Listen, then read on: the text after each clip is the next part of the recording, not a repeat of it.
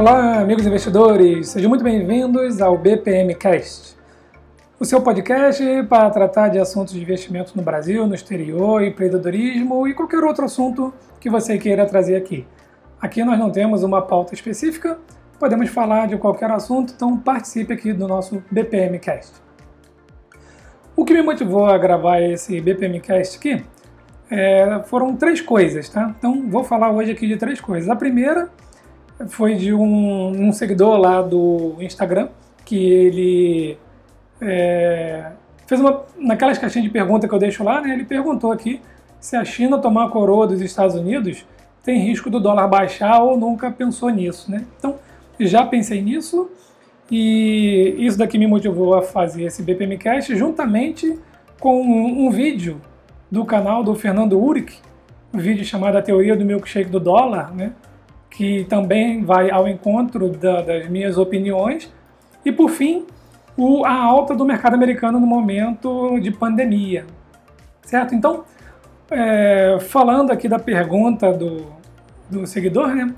Eu não, eu não tenho uma preocupação muito grande assim da China tomar a coroa dos Estados Unidos. Fazendo um, um rápido retrospecto aqui, é, das minhas análises, né? lembrando que eu não sou um analista, eu não sou um cientista político, não sou um historiador, sou apenas um investidor pessoa física que estuda bastante e gosta de trabalhar os assuntos. Tá? Então, o que, que eu acredito no, na questão dos Estados Unidos? Primeiro que, é, se a gente pegar na história, os Estados Unidos ele sempre se superou, ele é muito resiliente. Falando um pouquinho de história, de guerras aí para quem gosta do assunto, os Estados Unidos, principalmente depois da crise de 29, ele se fortaleceu bastante, né? Então, se a gente pegar na época da Segunda Guerra Mundial, onde a Alemanha de Hitler nazista estava dominando a Europa inteira, querendo dominar o mundo, inclusive Rússia, União Soviética, a gente observa que enquanto a, a Itália caiu logo no início, né, a Grécia estava sendo tomada, é, está, o, o Hitler ameaçando a União Soviética e a França caiu em uma semana e aí a Inglaterra estava sofrendo severos ataques. E os Estados Unidos, que estava lá do outro lado, já tinham passado aí pela crise de 29 e já estavam se fortalecendo. A economia já estava boa, a indústria já estava boa, então eles estavam vivendo um momento econômico muito bom lá nos Estados Unidos. E aí onde veio o, a ajuda né, é, a Inglaterra pedindo ajuda lá para os Estados Unidos para entrar na guerra, porque o negócio estava feio para o lado deles. Então, Estados Unidos entraram na, guerra, na Segunda Guerra Mundial, e aí, para quem já estudou um pouco sobre isso, sabe que a, o desdobramento que isso teve, até finalizando, finalizando o, a guerra com a bomba de Hiroshima no Japão. Então, assim, de lá para cá, os Estados Unidos já passou por várias outras crises em que a gente achava que é, eles fossem se dar muito mal e eles conseguiram se superar. Inclusive a crise de 2001, né? Onde o ataque terrorista lá das Torres Gêmeas. Então, com isso, o que, que eu vejo? Os Estados Unidos ele, ele tem uma resiliência muito grande, ele consegue se superar é, bastante aí diante das dificuldades. O, não é uma questão que eu seja muito pró-americano, eu estou fazendo uma análise é, do, do, dos estudos que eu tenho e do que eu vejo, né? Então, no momento atual em que a China cresceu muito, cresceu bastante, ela também tem os seus problemas, ela tem vários inimigos. Ela tem o Japão como inimigo, ela tem a Índia agora também, que eles estão entrando num certo conflito. Tivemos agora, na semana passada, um conflito na fronteira lá perto do Tibete, é, da China com a Índia, onde teve mais de 20 mortes do lado indiano, mais de 40 mortes do lado chinês, isso de briga, né? Porque lá eles não, não podem utilizar armas por causa disso, então foi a pau-pedra, foi uma briga. Essas mortes aí é, estão causando, então, um problema diplomático entre eles, né? É, tem também a questão da Austrália, tem a questão das Filipinas, enfim, a China tem vários é, inimigos ao seu redor.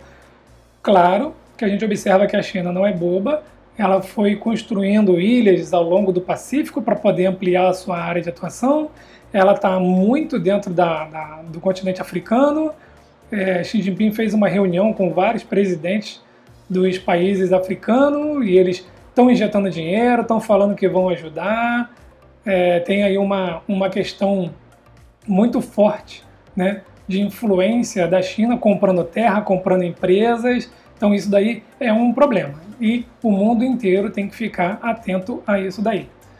Mas, como eu falei, eu vejo a China com grandes inimigos e também grandes coalizões no caso de um grande conflito.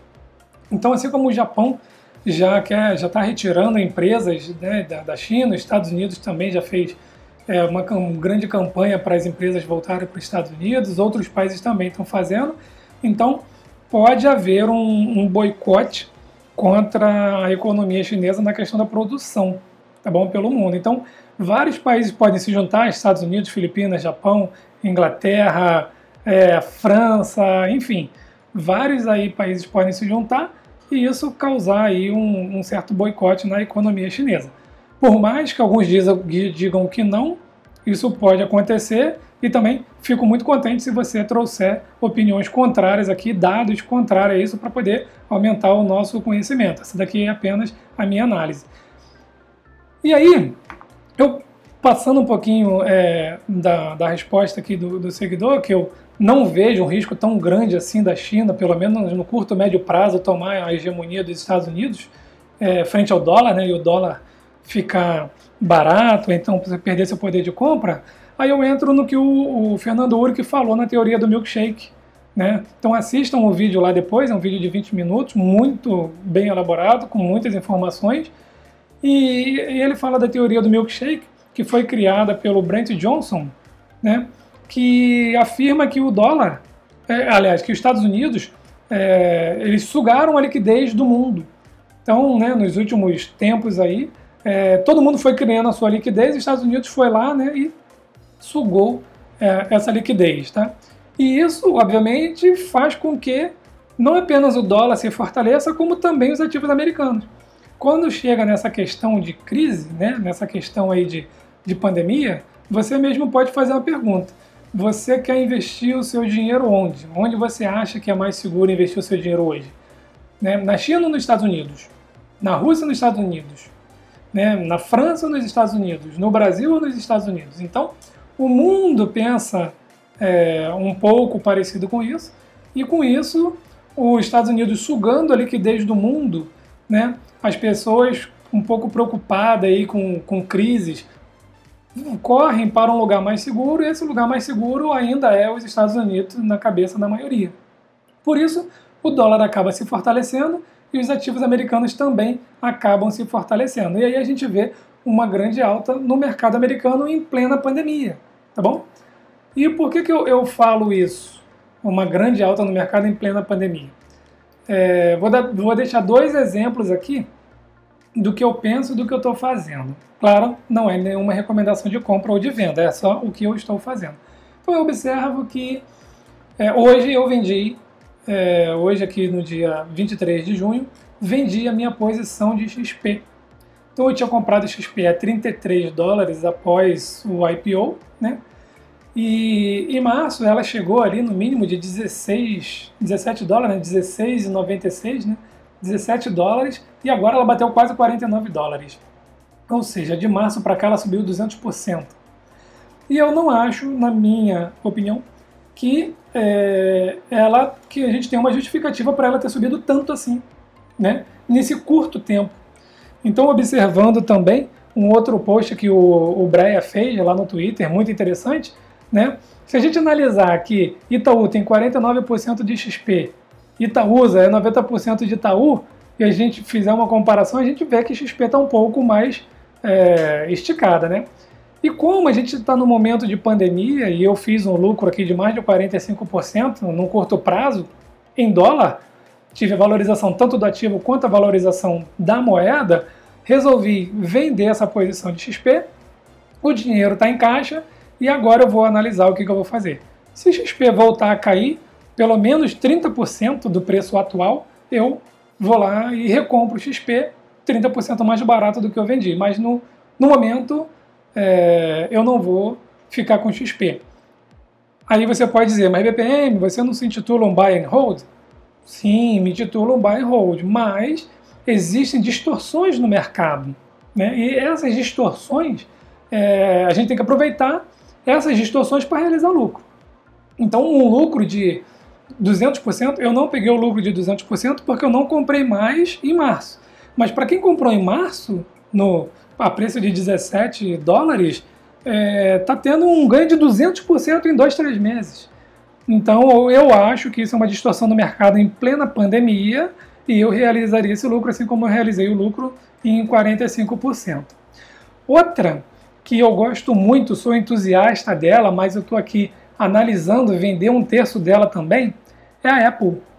Então, se você me acompanha, já viu que eu vendi Apple, vendi um terço da minha posição em 324 dólares, porque ela já era uma posição muito grande na minha carteira, tá? E peguei esse dinheiro, comprei outros ativos, que são ativos que já se valorizaram é, mais de 40% também, tá? ativos que eu comprei esse ano. Então vejam só, eu vendi Apple com grande lucro, peguei esse dinheiro, comprei um outro ativo que subiu mais de 40%. Tá? Então, estou analisando aqui o nível de distorção do mercado dessa, dessa alta aí dos outros ativos que eu comprei também. Se eu achar que tem uma distorção muito grande num curto espaço de tempo, vou realizar também esse lucro aqui.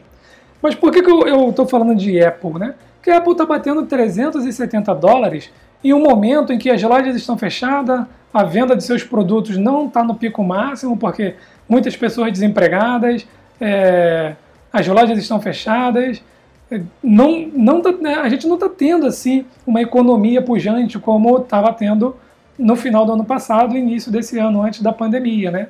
Então, eu estou querendo achar um motivo para a Apple ter batido o teto histórico de novo dela, com lojas fechadas e o número de vendas diminuindo.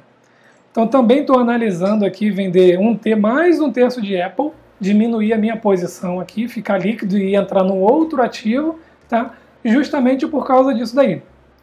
Gosto da Apple, acompanho, acho que o lançamento do iPhone 12 5G vai ser um sucesso, opinião minha, mas isso ainda está longe de acontecer. É, longe que eu digo pelo menos seis meses a um ano, porque o iPhone 12 ainda vai ser lançado, isso vai impactar as compras futuras ainda e a pandemia tem que passar. Né? Então, é, é uma distorção, na minha opinião, o preço de Apple também está batendo 370 dólares em plena pandemia. Certo, pessoal? Então, é, era isso que eu queria trazer para vocês aqui, do, da resposta aqui do seguidor, onde ele perguntou se eu achava que a China não poderia tomar a coroa dos Estados Unidos. Eu acho que ainda não. Não estamos nesse momento aí. Temos que acompanhar os próximos eventos. A China é muito grande, tem muito dinheiro, mas também tem muito inimigo, tá bom? É, mas eles não são bobos, vamos ficar observando isso daí. Vejam o vídeo lá da Fernando Urica, da teoria do milkshake, bem interessante. As pessoas estão indo para um lugar mais seguro e ainda consideram os Estados Unidos e o dólar esse lugar mais seguro. E buscando essa segurança, o mercado americano subiu e vários ativos aí romperam o teto histórico né, de preço, né, que nem Fora do momento de pandemia, a gente teve esse rompimento e agora a gente está tendo, e com isso eu vejo algumas distorções em alguns ativos e é, a possibilidade de realizar um lucro. Tá bom, pessoal? Então, se você ainda não me segue nas redes sociais, é, siga lá, tem sempre conteúdo novo. Temos agora uma área de membro no canal do YouTube para alguns, é, alguns bate-papos, alguns conteúdos exclusivos para você que está apoiando o canal, tá bom? E se quiser participar, se tiver uma opinião contrária, se tiver dados, se quiser fazer um BPM Cast aqui para a gente bater papo sobre esses assuntos, seja ele de guerra, seja ele de geopolítica, dos investimentos, é, vou ficar muito contente se você quiser trazer aí o, as suas opiniões. Pode deixar nas redes sociais, pode me mandar uma mensagem, se quiser, a gente pode gravar um BPM Cast junto também. Bom, então um forte abraço a todos e até o próximo BPM Cast.